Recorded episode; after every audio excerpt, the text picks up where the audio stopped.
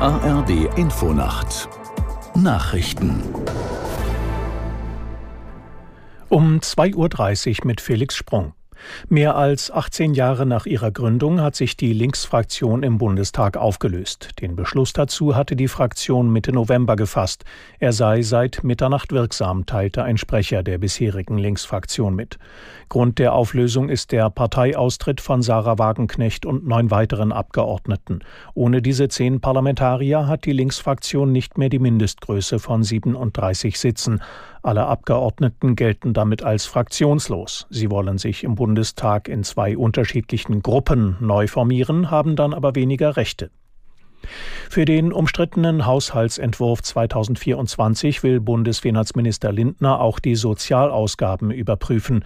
In diesem Bereich gebe es Einsparmöglichkeiten, sagte der FDP-Chef in einem Interview mit dem Bayerischen Rundfunk. Aus Berlin Jan Zimmermann. Dabei gehe es weniger darum, Leistungen zu kürzen, als vielmehr Finanzmittel zielgerichteter einzusetzen. Am Ende sollten weniger Menschen auf den Sozialstaat angewiesen sein.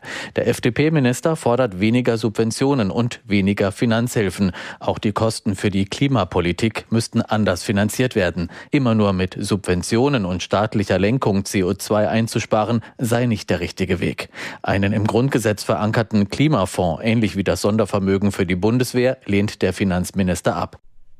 SPD-Chefin Esken hat angesichts des schlechten Abschneidens der deutschen Schüler bei der PISA-Studie massive Investitionen in der Bildung gefordert.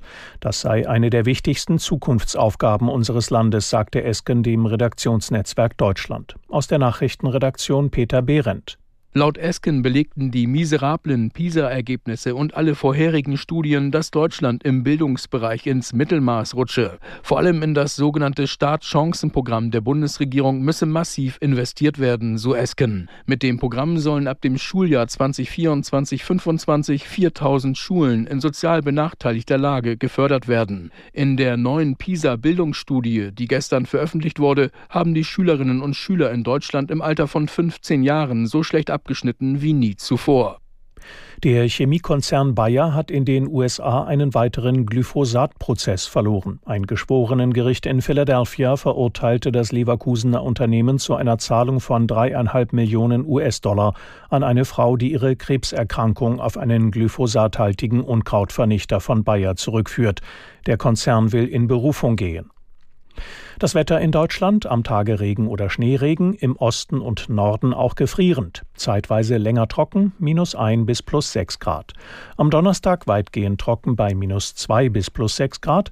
Am Freitag von Südwest nach Nordost Regen, Schneeregen und Schnee, Glättegefahr, minus 1 bis plus 8 Grad. Das waren die Nachrichten.